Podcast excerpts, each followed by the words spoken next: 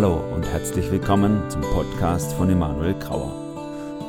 Ich wünsche mir sehr, dass in den nächsten Minuten Jesus dir durch die Bibel begegnet, denn hier geht's um Jesus.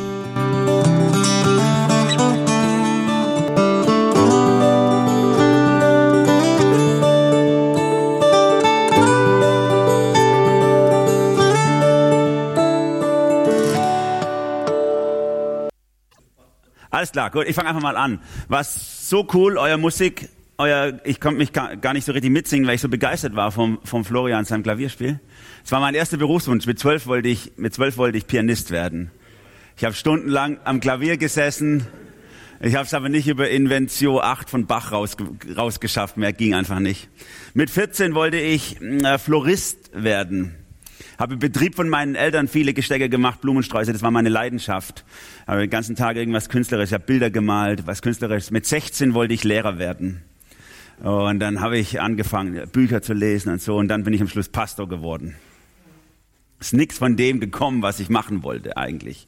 Und das hat mit unserer Welt zu tun, mit der Verrücktheit unserer Welt.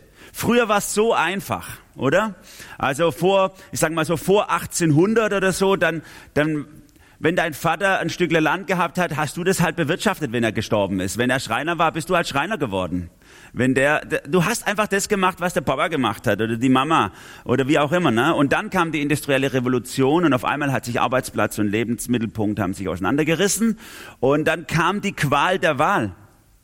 Und ähm, ich habe euch mal hier was aus der Resilienzforschung aufgeschrieben, aufgezeichnet.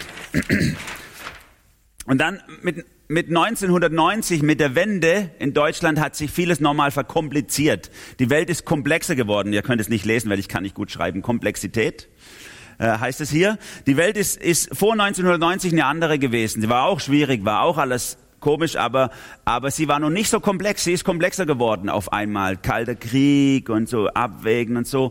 Und dann, und dann hat diese, hat, hat die da also vor 1990 war das alles so und mit 1990 äh, ist die Welt schwieriger geworden. Und dann im Jahr 2000 bis 2010 ist sie auch schneller geworden. Auf einmal haben wir das, das ganze neue äh, Computer, Digitalisierung und so und dann ist es auch Vollgas geworden. Und von 2010 bis 2020 ähm, hat sich das nochmal exp exponentiell vergrößert. Es ist komplexer und schneller geworden. Die ganze Welt ist verrückt geworden. Und ab 2020 spricht man, gib mir mal die nächste Folie, spricht man, die haben gar keinen Ausdruck mehr für sowas. Die, haben, die, die reden von der VUCA-World, in der wir leben. Eine völlig verrückte Welt, wo du nichts mehr weißt, wo alles nur geprägt ist von diesen, von der Volatilität, also dass du keine Ahnung hast, es ist alles so instabil, du weißt nicht mehr, wie es läuft. Unsicherheit, Uncertainty, äh, kom komplex ist es geworden und auch nichts mehr ist klar. Alles ist nur durcheinander. Und in diese Welt hinein müsst ihr euren Beruf finden. Alles, du stehst wie vor dem Joghurtregal beim Edeka und du kannst nicht mal die Namen aussprechen, geschweige denn die Inhaltsstoffe wiedergeben und sollst wählen, was du kaufen sollst. Keine Ahnung. Völlig verrückt diese Welt. Und trotzdem setzt dich das Evangelium frei, durch die Verrücktheit und Komplexität dieser Welt deinen Beruf zu finden. Wir sind ja heute Morgen bei diesem Thema, was hat das Evangelium oder äh, wie verändert das Evangelium unseren Beruf? Was habe ich heute Morgen gemacht? Ihr könnt schon, ich habe euch gestern schon Anhaltspunkte gegeben. Was habe ich heute Morgen gemacht zu Hause? Auf jeden Fall, das war ein Anhaltspunkt. Und die Spülmaschine gemacht, genau. Die habe ich heute Morgen auch schon ausgeräumt. Und ich habe mich vorbereitet auf das, was ich euch heute sagen will. Was von diesen Dingen war Arbeit?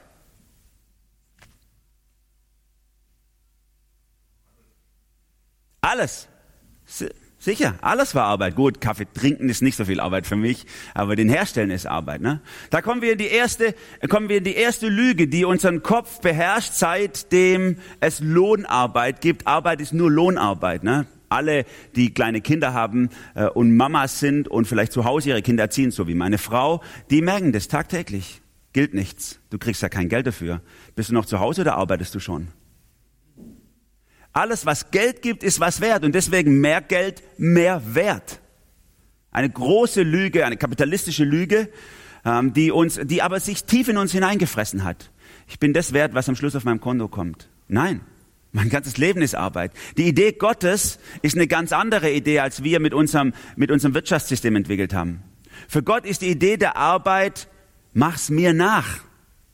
Gott ist ein arbeitender Gott. Alles beginnt in der Schöpfungsgeschichte. Gott ist ein Gott, der arbeitet und chillt. Beides. Er, er macht jeden Tag was Großes und am Schluss hockt er sich hin, trinkt seinen Kaffee und sagt, nice, sieht gut aus. Das ist, das ist echt gut gelungen. Und gibt uns damit ein, ein Vorbild, weil er schafft dann den Menschen am sechsten Tag in seinem Ebenbild. Und sagt damit, so wie ich diese Welt geschaffen habe, wie mein Arbeitsrhythmus ist, ist deiner, weil du mein Ebenbild bist. Sechs Tage plus eins, beziehungsweise sogar noch ganz anders, eins plus sechs. Denn der erste Tag, den die Menschen aktiv erleben, ist der Ruhetag. Eigentlich ist das die richtige Arbeitsmoral, wenn wir Gott es nachmachen wollen. Wir starten mit der Ruhe. Das ist das Wichtigste. Und aus dieser Ruhe raus arbeiten wir sechs Tage. Manches davon kriegen wir Geld und manches kriegen wir kein Geld. Und dieser Entwurf von Arbeit ist so ganz anders, als die umgebende Kultur im alten Vorderen Orient Arbeit beschrieben hat. Denn Mose, der das geschrieben hat, der kommt ja aus der ägyptischen Hochkultur, wo er erzogen worden ist an der Universität von Kairo. Ne, ist auch heute eine der führenden Universitäten noch. Und er hat da gelernt, es gibt nur ein Ebenbild Gottes und das ist der Pharao. Nur der ist eigentlich ein Gott und alle anderen sind irgendwie Staub. Ihr seid Staub. Beziehungsweise äh, die, die andere große Erzählung war die der babylonischen Herkunft. Da gibt's die Götter und den Obergott Marduk und die beschweren sich, haben keinen Bock mehr zu arbeiten, weil es allzu viel Job ist. Und dann sagt er, ich baue euch ein paar Sklaven, die die ganze Arbeit verrichten. Dann macht er die Menschen. Und die müssen arbeiten, damit die Götter in der Hängematte chillen können.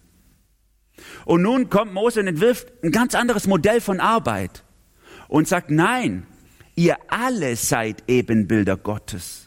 Und ihr alle arbeitet wie Gott. Arbeit ist Würde. Arbeit ist Ausdruck deiner Gottesebenbildlichkeit. Egal, ob du dafür bezahlt wirst oder nicht. Dass du damit auch noch deinen Lebensunterhalt bestreiten kannst, ist, ist nice, aber ist nicht entscheidend.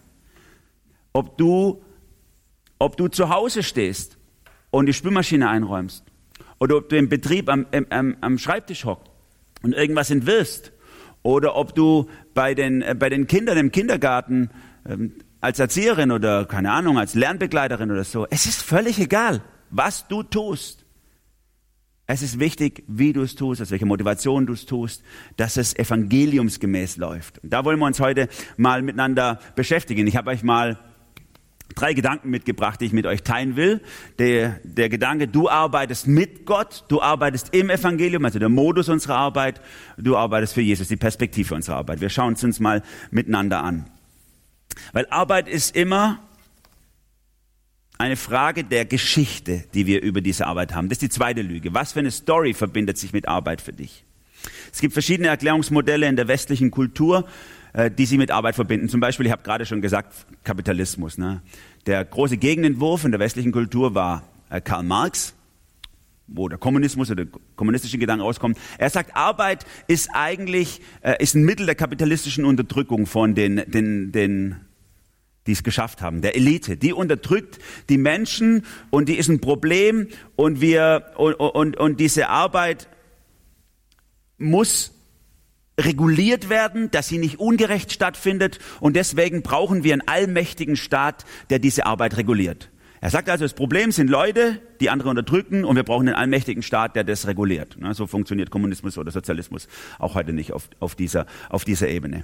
Und dann gibt's einen, einen psychologischen Ansatz, Sigmund Freud war das, der gesagt hat, nee, das Problem bei uns Menschen ist die Unterdrückung des Lusttriebes. Wir machen nicht, was wir Bock haben.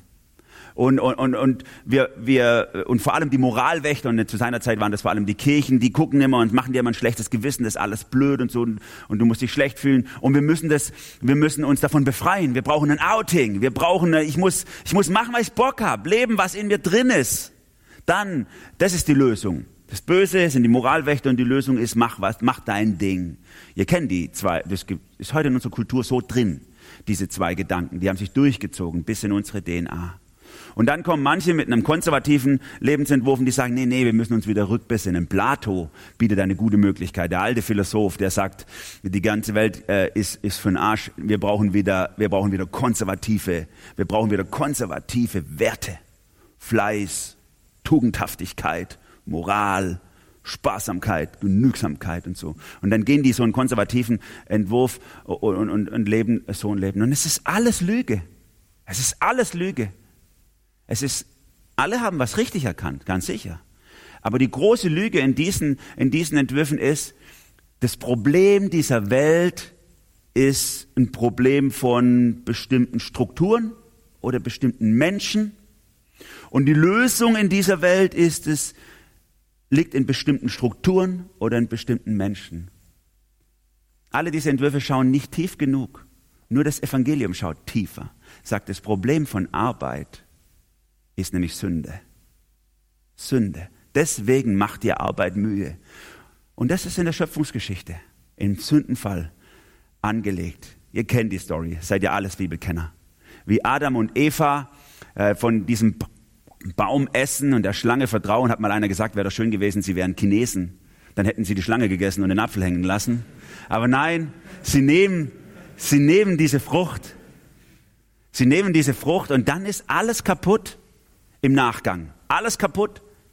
Auf einmal wird die Arbeit mühevoll. Vorher war es nice. Adam und Eva, die waren, die waren gleichberechtigte Schöpfer mit einem Kulturauftrag für diesen Garten Eden, in dem sie waren, äh, von Gott geadelt als Mitarbeiter Gottes. Und jetzt ist alles kaputt. Auf einmal wird es mühsam. Alles wird mühsam. Vom Kinderkriegen bis, bis zum Arbeiten auf dem Acker. Es ist nur mühsam. Das eigentliche Problem unserer Arbeit ist nicht, bestimmte Strukturen, bestimmte Menschen und die Lösung ist auch nicht eine innerweltliche, sondern das Problem ist Sünde und die Lösung liegt im Evangelium. Der erste Gedanke, den ich mit euch teilen möchte, du arbeitest mit Gott. Wir schauen mal rein. Das ist nämlich ganz wichtig. Wir sind in einer gewissen Weise äh, gar nicht anders als Leute, die keine Christen sind. In einer gewissen Weise geht es uns genauso. Jesaja 28 bringt es hier so auf den Punkt. Pflügt der Bauer denn den ganzen Tag zur Vorbereitung auf die Saat? Eckt er denn jeden Tag sein Ackerland? Nein, wenn er die Äcker geebnet hat, streut er Dill und Kümmel aus, sät Weizen, Hirse, Gerste auf sein Feld und Dinkel an den Rand. Und dann kommt's so, unterwies ihn Gott, belehrte ihn, wie er vorgehen soll. Jeder, der arbeitet, arbeitet eigentlich mit Gott. Die Natur ist ein Buch, das Gott aufschlägt und uns zeigt, nach welcher Ordnung er diese Welt strukturiert hat. Und wir lernen aus dieser. Natürlich meint Jesaja nicht, dass Gott jetzt seine Lehrunterrichtseinheit macht. Ich erkläre euch mal, wie man, wie man Dreifelderwirtschaft macht oder Fruchtwechsel oder so. Sondern es, äh, er will damit sagen, wir lernen aus dem Buch der Natur. Und wenn wir arbeiten, arbeiten wir mit Gott. Das ist der Auftrag, den Gott den Menschen gegeben hat, diese Erde zu bebauen und zu bewahren. Denn diese Erde ist, auch in ihrem gefallenen Zustand, ist immer noch sehr gut. Sie ist sehr gut. Gott sah an, alles, was er gemacht hat, und sie ist was sehr gut. Gott hat diese Erde super gemacht und er hat uns Kreativität, Schaffenskraft gegeben, um diese Erde zu bebauen und zu bewahren. Er nimmt uns mit hinein in das, was er tut. Aber leider hat der Sündenfall hier eben Mühe dazu gepackt. Auf einmal ist es nicht mehr nice, auf einmal macht es nicht mehr nur Bock. Es gibt schon Momente, wo es Bock macht, auch zu arbeiten, aber es gibt auch viele Momente, wo es nicht so ist. Manche kommen manchmal zu mir und sagen, wenn ich über Arbeit äh, spreche und als Christ arbeiten, dann sagen sie, ja, du kannst leicht reden. Ne? Du beschäftigst dich den ganzen Tag mit Gott. Du liest ja immer in der Bibel und, und das ist ja etwas, wo, das ist ja super, das ist was ganz Christliches. Aber ich, mein Chef ist ein Arsch, zu dem muss ich gehen, ich muss eine, ich muss eine Stechkarte oder im Homeoffice und ich werde kontrolliert und das ist eine Sklave, das ist eine Packerei, nur damit ich am Ende vom Monat das Geld, Geld auf dem Konto habe. Das ist überhaupt, da ist überhaupt nichts Christliches dran und du hast doch so, eine, so einen geilen Beruf, der so christlich ist. Dann denke ich so, du hast keine Ahnung von meinem Beruf. Du hast einfach keine Ahnung. Die meiste Zeit meiner Arbeit ist einfach auch Mühe. Ich sitze so, ich sitze die meiste Zeit meiner, meiner Tätigkeit vor dem PC, mache irgendwelche Sachen, ich, ich, ich zwinge mich dazu, bestimmte Abläufe, bestimmte Strukturen, bestimmte Vorbereitungen zu tätigen und das ist Mühe. Jeder Beruf dieser Welt ist dem Fluch des Sündenfalls unterworfen. Und es gibt nicht einen geistlichen, christlichen äh, Job, der irgendwie dem entrückt wäre, sondern jeder Beruf ist schwierig. Warum wir oft so Mühe haben mit unserer Arbeit auch ist, weil wir im Kopf so eine Trennung zwischen christlichem und unchristlichem, zwischen geistlichem und ungeistlichem eingeführt haben. Wir denken so, ja, ich gehe ich gehe unter der Woche, gehe ich so einem Job nach, äh, da verdiene ich meine Brötchen damit und dann äh, danach arbeite ich in der Gemeinde. Und das ist das Geistliche. Und sonntags gehe ich in den Gottesdienst, das ist das Geistliche. Und danach gehe ich heim und dann chill ich mit meiner Familie und das ist das Ungeistliche. Und dann gucke ich einen Film, das ist ungeistlich. Und am nächsten Morgen mache ich stille Zeit, das ist wieder geistlich. Und dann gehe ich wieder meine Arbeit, das ist ungeistlich. Und wir, wir machen so eine Salamitaktik. Wir teilen, wir, teilen unsere, wir teilen unsere Woche auf in geistliche und ungeistliche. Das ist unbiblisch. Das ist nicht evangeliumsgemäß. Sondern alles ist geistlich und alles ist der Sünde unterworfen und in dem Sinne auch ungeistlich. Alles. Einfach alles. Überall zieht sich der Schöpfungsauftrag Gottes hinein. Überall bist du, wo du bist, Mitarbeiter Gottes an dem Ort, wo du stehst, in dem Beruf, den du machst. Und deswegen, ich will das mal so, so, so droppen hier, auch wenn, wenn das vielleicht unserem Individualismus nicht so entspricht. Es ist völlig egal, was für einen Beruf du machst. Manche sagen so, ich muss den Beruf, und es ist völlig egal, was du machst. Es ist wurscht. Die Frage ist, verstehst du dich als Mitarbeiter Gottes an dem Beruf, wo du stehst? Ist das deine Perspektive? Siehst du dich? Und da bist du mit allen Leuten auf dieser Erde in einem Topf. Denn da geht es allen gleich, ob sie Christen sind oder nicht Christen sind. Wir schaffen einfach mit den, unseren Händen, was uns vor die Nase kommt. Das machen wir. Wir machen es mit Gott. Das ist der Auftrag für uns als Menschen. So, zweiter Gedanke. Aber trotzdem macht das Evangelium einen Unterschied. Jeder Mensch arbeitet, jeder Mensch ist Mitarbeiter Gottes, ob er Christ ist oder nicht Christ ist. Jeder Beruf ist ein Mitarbeiten am Reich Gottes im großen Sinne.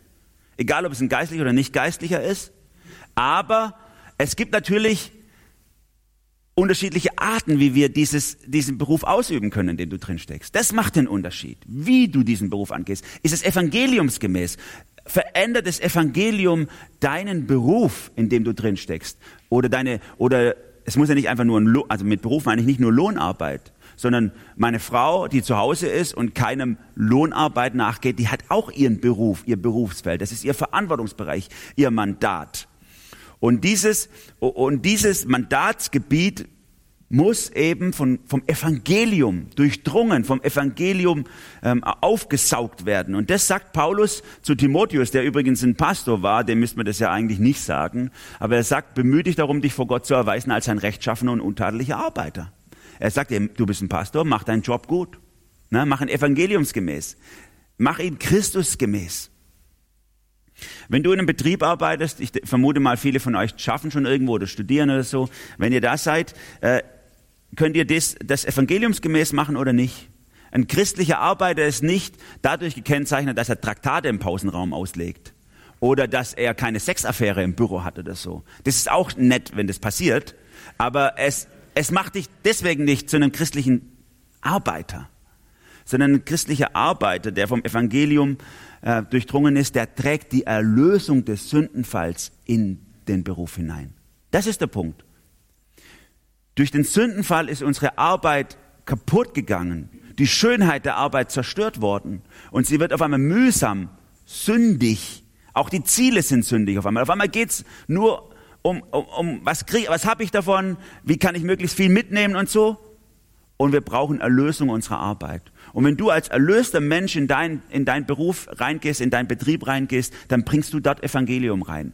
Und das hat mit deinen Werten zu tun, zum Beispiel. Das schlägt sich nieder auf deine Werte. Dann ist es für dich selbstverständlich, dass du ehrlich bist, fleißig bist, dass du pünktlich bist und dass du die Menschen liebst, die in deinem Job sind. Es ist für dich klar, nicht weil du es musst, nicht weil du damit einen Karrieresprung vormachst, sondern weil es die Christusnatur ist. Weil es der Jesus, der in dir lebt, gar nicht anders kann, als mit den Menschen gut umzugehen. Du schaust auch deine Leute anders an, also dein Menschenbild verändert sich auch. Du guckst ganz anders auf, auf deine Mitarbeiter. Sie sind für dich wertvoll. Sie sind, die, die, du läufst nicht an der Putzfrau vorbei, die mit ihrem, mit ihrem Kopftuch durch, ein, durch euer Büro wischt und, und, und beachtest sie nicht, sondern du beachtest sie ganz genauso wie den Boss, der gerade durch, durch das Büro läuft und dem du dann sagst, oh, guten Morgen, guten Morgen. Ne? So, nein, sie kriegt die gleiche Wertschätzung, weil sie einen genauso wertvollen Beitrag zu der Arbeit in eurem Betrieb leistet, wie er als Boss.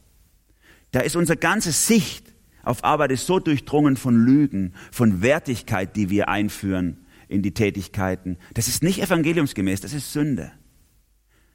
Für dich erschließt sich durch das Evangelium eine neue Perspektive auf deine, auf deine Kollegen. Alle sind wichtig und wertvoll. Nicht umsonst in der Renaissance die Menschenrechte von Christen erfunden worden, waren alles christliche Denker, die die ganzen Menschenrechte, die wir heute in der UN-Charta und so haben, die, die dort erfunden wurden, weil sie davon ausgingen, wir sind eben Bilder Gottes, wir haben Würde. Jeder von uns hat Würde, egal welchen Job er macht. Dein Job entscheidet nicht über die Würde deines Daseins, deines Menschseins. Ich fordere dich raus, das zu durchbrechen, auch die Lüge in deinem Kopf zu enttarnen und es zu durchbrechen. Ne? Das hat auch mit den Zielen zu tun. Was willst du werden und so. Ne? Wenn du so einen Karrieremodus im Kopf hast, weil du denkst, das verleiht mir was, wenn ich da lande, das ist Lüge. Das ist Sünde. Das Evangelium kann dich frei machen davon. Und gleichzeitig ist auch die, das Evangelium verändert auch die Art und Weise, wie du, wie du dich fortbildest in deinem Job. Viele denken, ein guter Christ ist jemand, der einen richtig guten Job macht, ne? der sich also sozusagen auf der Ebene seines Wissens im, in seinem Beruf fortbildet und dann richtig, ein richtig guter Programmierer ist oder ein richtig guter, ähm, keine Ahnung, Erzieherin ist oder so. Nein, das ist nur eine Seite. Wenn das Evangelium mein Leben ausfüllt, dann bilde ich mich auf dieser charakterlichen, persönlichen Ebene genauso fort. Ich wachse in Christus hinein. Dadurch verändert sich meine ganze dadurch verändert sich mein ganzes Mindset und ich werde zu einem Segensträger in, mein, in meine ähm, Berufswelt hinein, wie es jemand, der Jesus nicht hat, gar nicht sein kann. Ich habe vor äh, vielleicht 18 Jahren habe ich ein Leasing-Modell erfunden für den Stadtteil, wo wir wohnen. Ich bin zu den Schulen gegangen, habe ihnen Arbeitskräfte angeboten für Umme gesagt, ich stell, wir stellen als Kirche, als Gemeinde stellen wir äh, Menschen an, Freiwillige für ein, für ein Jahr und die, und die lease ich, also die verleihe ich an euch. Ihr könnt die dann kaufen von mir als Schule und die werden dann als Lernbegleiter, als Jugendbegleiter in eurer Schule äh, dann mitarbeiten. Und das ist ein Erfolgsmodell geworden in, in Durlach, wo ich wohne. Wir haben an einer, einer, Schule angefangen und zwischenzeitlich hatten wir dann an vier Schulen gearbeitet. Jetzt gerade sind es wieder drei Schulen wegen den Fördergeldern. Und wir haben mehrere Leute angestellt, die an den Schulen arbeiten und dort Segensträger des Evangeliums sind. Es hat so weit geführt, dass in einer Schule die Sozialarbeiter von der Stadt äh, abgezogen wurden, weil unsere Freiwilligen, die ein FSJ oder so machen, bei uns eine bessere Arbeit machen als die Sozialarbeiter der Stadt.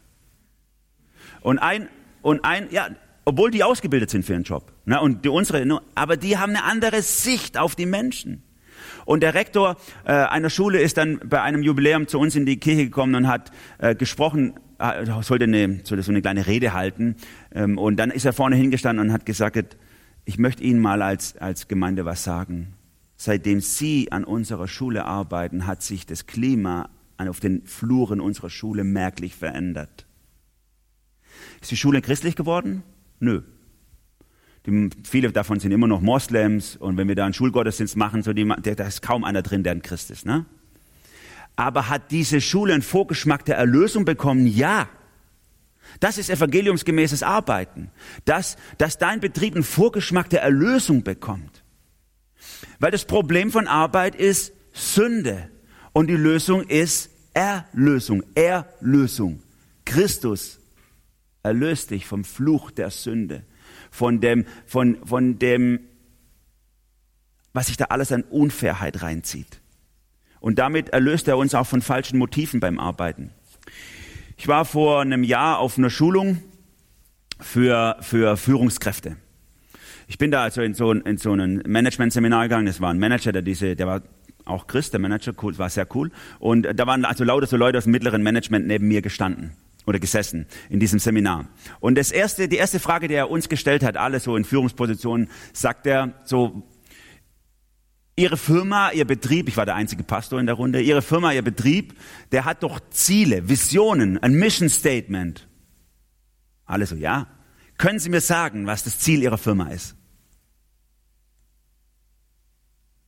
Eine einzige hat es gewusst, weil ihr Papa die Firma gegründet hat und sie mitgearbeitet hat an, an den Zielen. Alle anderen äh, dann sagt einer so, äh, ich glaube Geld verdienen. Und dann sagt der andere, ja, Geld verdienen, haben sich beigepflichtet. Alle so, ja, ich glaube Geld verdienen ist das Ziel unserer Firma. Ne? Und damit haben sie so Wahrheit ausgesprochen, wie sie es vielleicht selber gar nicht gemerkt haben. Denn die hatten alle Vision Statements, alle Mission Statements auf ihren Homepages. Ja, mit unserem Produkt wollen wir die Lebensqualität unserer Kunden nachhaltig verbessern. Wir wollen ähm, ganzheitlich und, und umweltschonend und bla. Die, das ist die Welterlösung, was die präsentieren auf ihrer Homepage. Und am Ende geht es nur um Geld verdienen und sonst um gar nichts. Und das haben die ehrlich ausgedrückt, weil es ihnen am Ende scheißegal war, was ihre Firma für ein Ziel hat. Für sie persönlich ging es nämlich nur um ihr eigenes sündiges Ziel. Und die Frage ist, ist das auch dein Ziel, wenn du in die Firma gehst, wenn du arbeitest? Ist unser Ziel wirklich das Evangelium, die Erlösung in diese Firma hineinzutragen? Oder, oder wenn nicht, dann zieht sich die Sünde immer rein und dann geht es nur um dein Gewinn, was rauskommt. Das Evangelium kann komplett alles neu schreiben in der Arbeitswelt. Ganz neue Unternehmensziele in dich hineinbringen. Und das hat damit zu tun, was für einen Fokus ich bei der Arbeit habe. Wenn du, wenn du wirklich evangeliumsgemäß arbeiten möchtest, dann muss, wie ich gestern schon gesagt habe, dann ist das Wichtigste einfach, komm zu Jesus. Hab Jesus im Blick. Das ist das Wichtigste. Und das ist der dritte Gedanke, den ich euch heute mitgeben will. Du arbeitest für Jesus. Kannst du das Danke. Du arbeitest für Jesus. Der größte Abschnitt über Arbeit im Neuen Testament ist in Epheser 6. Ich habe ihn hier euch aufgeschrieben. Da geht es um ein Arbeitnehmerverhältnis, wie es im Römischen Reich üblich war. Da gab es ja nicht so Arbeitnehmer wie bei uns, sondern das waren die Sklaven. Die sind zum Teil schlecht behandelt worden, manchmal aber auch ziemlich gut, eher so ähnlich wie Arbeitnehmer bei uns. Und Paulus regelt, wie geht denn das miteinander im Job bei euch? Ihr Sklaven gehorcht euren irdischen Herrn, dient ihnen mit ehrerbietigem Respekt und aufrichtigem Herzen, als wäre es Christus selber, dem ihr gehorcht. Arbeitet nicht nur, wenn man euch dabei beobachtet, als ging es darum, Menschen zu gefallen. Macht euch vielmehr bewusst, dass ihr Sklaven von Christus seid. Und tut mit ganzer Hingabe das, was Gott von euch möchte. Erfüllt eure Aufgabe bereitwillig, mit Freude. Denn letztlich dient ihr nicht Menschen, sondern dem Herrn. Ihr könnt sicher sein, dass jeder, der Gutes tut, vom Herrn dafür belohnt wird. Ob es sich nun um einen Sklaven handelt oder um einen freien Menschen. Und ihr Herren behandelt eure Sklaven nach denselben Grundsätzen. Versucht nicht, sie mit Drohung einzuschüchtern. Denkt daran, dass es einen gibt, der sowohl ihr Herr als auch euer Herr ist.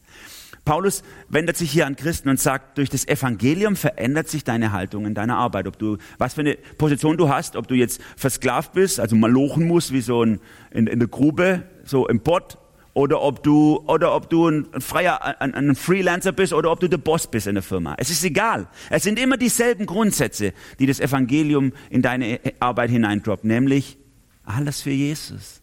Alles durch Jesus, alles mit Jesus. Keine Tricks, nur Jesus. Er soll in jedem Moment deiner Arbeit durchscheinen. Ich mache die Arbeit nicht für meine Unternehmensziele, für meine Vision, sondern für Gottes Vision, für Gottes Ziele. Ich arbeite nicht, um meinen Chef zu beeindrucken, um eine Karrierestufe zu erklimmen, sondern um Gott zu gefallen.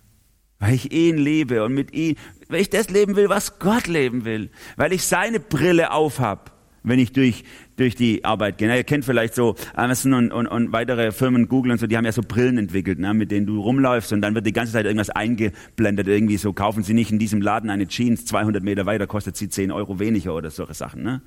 Ähm, da wird dauernd so äh, Digitalsachen eingeblendet in diese Brille. Du musst die Jesus-Brille aufziehen, wenn du in den Betrieb gehst. Du siehst nicht den Chef, der rum der, der rumschreit und jähzornig ist, sondern du siehst den Mann, der verletzt ist, weil seine Frau gerade weggelaufen ist, weil seine Kinder mit ihm nichts mehr zu tun haben wollen. Du siehst, du siehst nicht die, die Putzfrau, die nicht ganz sauber den Schreibtisch geputzt hat äh, und schimpft sie an, sondern du siehst diese Frau, die mit ihrem bisschen Geld, was unser ausbeuterisches System ihr nur gibt, ihre Familie im Kosovo ernährt. Du gehst mit einer anderen Brille durch, wenn Jesus, wenn du die Jesusbrille aufhast in deinem in deinem Betrieb. Und das gipfelt in diesem, in diesem Satz, den, äh, also in, in, diesem Text erstmal, wo, wo Paulus es immer wieder betont, alles nur für Christus. Mach alles nur, wie wenn du es für Christus tätest. Zieh die Jesusbrille auf, wenn du am Mittwoch wieder zur Arbeit gehst. Und es gipfelt in diesem Satz, und damit komme ich zum Schluss, den Paulus mal in 1. Korinther 10, Vers 31 erwähnt, ob ihr nun esst oder ob ihr trinkt oder auch was ihr tut, das tut alles zur Ehre Gottes. Ihr erinnert euch nochmal dran. Westminster Bekenntnis von, 18, äh, von 1647. Was ist das höchste Ziel des Menschen? Gott die Ehre zu geben und ihn zu genießen in allen Dingen. Das ist auch in der Arbeit. Das Evangelium ist die Lösung für alles, auch für deine Arbeit. Tu alles zur Ehre Gottes und dann kannst du ihn genießen in deiner Arbeit. Und ein Stück Himmel wird aufgetan. Ein Stück der Sündenlast, die sich auch durch deine Arbeit zieht, in der Mühe, kann aufgelöst werden mit dem Blick auf Jesus. Und du arbeitest dann auf einer ganz anderen Ebene. Mein Opa war Prokurist in einer Nähmaschinenfirma. Ich habe ihn nicht mehr kennengelernt, er ist gestorben vor meiner Geburt, aber ich habe Geschichten von ihm gehört in meinem Dorf. Der hatte die, das war der größte Betrieb am Ort und die, die Fabrikantenwitwe, die diesen Betrieb geleitet hat, die hat immer wieder Schwierigkeiten gehabt. Das war so um die Kriegszeit rum. Und hat immer wieder Schwierigkeiten gehabt. Und wenn es Streit gab oder Ungerechtigkeit in der Firma äh, gegeben hat, dann, so haben mir die Leute erzählt, dann hat sie immer gesagt, holt mir den Grauer, denn der lügt nie. Ich will wissen, wie es war. Wisst ihr, der war auch, der war auch äh, Vorarbeiter, also irgendwo mittleres Management oder so. Aber das war völlig egal. Das hat die Leute, wenn die Leute das erzählen, die interessieren sich nicht dafür, ob er beruflich erfolgreich war. Sie erinnern sich aber an diesen integren Menschen, der sozusagen Streitigkeiten geschlichtet hat, der das Betriebsklima nachträglich verbessert hat, weil er Christus in die Arbeit gebracht hat. Manche von meinen Brüdern sind Handwerker. Einer ist äh, Gärtnermeister und er hat äh, in einem Betrieb angefangen zu arbeiten. Er war, wenn wir zu Hause, ich bin ja auch in der Gärtnerei aufgewachsen, wir haben immer gearbeitet, er war immer der Langsamste. Immer der Langsamste. So, er war so, so genau und so. Und hat immer doppelt so lange gebraucht wie die anderen. Und der hat es aber als Beruf gemacht nachher. Und hat seinen Meister äh, äh erworben und wurde dann von dem Betrieb eingestellt. Und dann habe ich mal mitgehört, wie mein Papa mit dem Betriebsleiter, der kannte den zufällig gesprochen hat. Weil mein Papa wusste ja, dass mein Bruder eigentlich der langsamste ist. Und er wollte wissen, warum hat er ihn eingestellt? Und er hat gesagt zu ihm, Udo, warum hast du den eigentlich, warum, wie macht sich mein Sohn so? Sagt er, der Udo, der Betriebsleiter, ich sage jetzt so, oh, Eberhard, du weißt schon, der ist halt ein bisschen langsam. Aber seitdem er, bei uns hat zwölf Angestellte gehabt, seitdem er bei uns im Betrieb ist, arbeiten alle anderen besser. Denn der guckt, dass es allen gut geht. Und deswegen ist das mein wichtigster Mann. Obwohl er der langsamste ist. Das ist christliches Arbeiten. Es geht nicht darum, bist du talentiert, bist du besonders geil, bist du besonders super oder so, sondern ist Christus in deiner Arbeit. Das Evangelium löst deine Arbeit und zieht dich raus aus den ganzen Lügen, die sagen, nur wenn ich Karriere mache, nur wenn ich Geld verdiene, nur wenn, wenn, wenn Leute das sehen. Nein, alles für Christus, alles mit Christus, alles durch Christus. Lass mich beten. Jesus, ich danke dir, dass du uns erlöst hast vom Fluch der Sünde. Und dieser Fluch der Sünde zieht sich in unsere Arbeit hinein. Und ich, ach, ich leide auch manchmal so drunter, dass mir es da geht wie allen Leuten auf dieser Erde, dass es einfach mühsam ist, manchmal zu arbeiten. Und ich danke dir gleichzeitig, Herr, dass du uns erlöst hast, auch vom Fluch der Sünde, der sich durch unsere Arbeit zieht. Und ich bete darum, dass du alle, die hier sind, einfach auch die Lügen zerstörst in ihrem Kopf, die sich eingenistet haben über die Arbeit. Und dass du es nochmal neu programmierst, nochmal neu schreibst, was das Evangelium verändert und erlöst in ihrer Arbeit. Ich bete darum, dass wir als, dass wir als Segensträger, als, als Christus-Repräsentanten in unsere Arbeit reingehen und uns nicht definieren darüber, was wir tun, sondern wie wir es tun.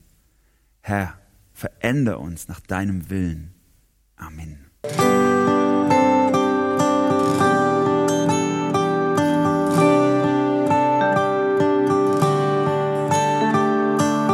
Ich hoffe, du hattest eine intensive Begegnung mit Jesus. Falls du noch weitere Fragen hast, kannst du dich gerne an mich wenden unter e-mail at emanuel-grauer.de. Bleib behütet.